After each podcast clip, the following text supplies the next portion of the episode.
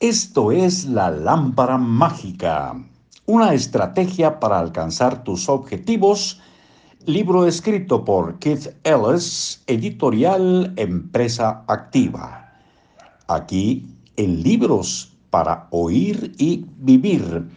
Un saludo de Marcos Alfredo Coronado. Continuamos con la lectura de este texto en el, número 21, capítulo, no, 23, capítulo 23, respetar las pausas.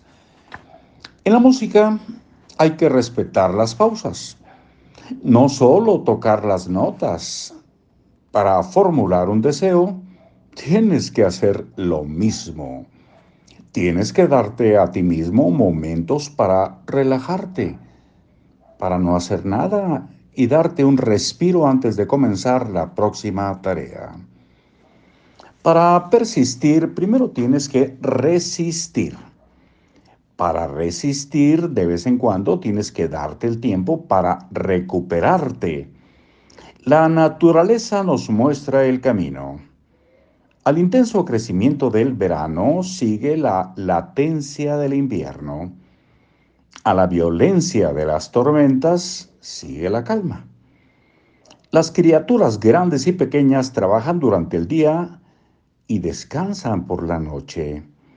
En todas sus manifestaciones, la naturaleza crea un equilibrio entre el esfuerzo y el descanso. Sería aconsejable introducir ese mismo equilibrio en, nuestra, en nuestras propias vidas. Incluso las máquinas se dan un respiro a lo largo de la vida útil de una máquina existe un equilibrio entre su funcionamiento y su mantenimiento. Si no mantenemos la máquina, cambiar el aceite, recargar las baterías, lubricar las, eh, los engranajes, el motor se quemará. Lo mismo sucede con las personas. Las personas que tienen éxito a la larga no se permiten agotarse. Saben cómo recuperarse. Saben cómo relajarse. Saben respetar las pausas, no solo tocar las notas. Tienen la disciplina para saber cuándo parar. Es verdad, tienes que parar cuando las cosas se ponen duras, las personas duras se detienen, se dan un respiro, ponen distancia entre ellos y la situación con el fin de elaborar una perspectiva novedosa. Recargan sus baterías para que puedan volver a la lid con más fuerza y más eficacia que nunca no solos, no, perdón, no solemos leer acerca de esto en los libros de autoayuda.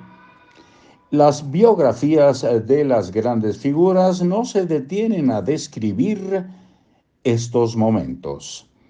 Sin embargo, en el corazón del éxito, en el núcleo de todos los logros, siempre encontrarás pausas, no solo notas no hay mejor ejemplo que el de Winston Churchill. Aquel hombre era un fenómeno de la naturaleza, sobrecargado de energía, incesantemente activo, imparable. Una de las figuras de mayores logros en el siglo XXI.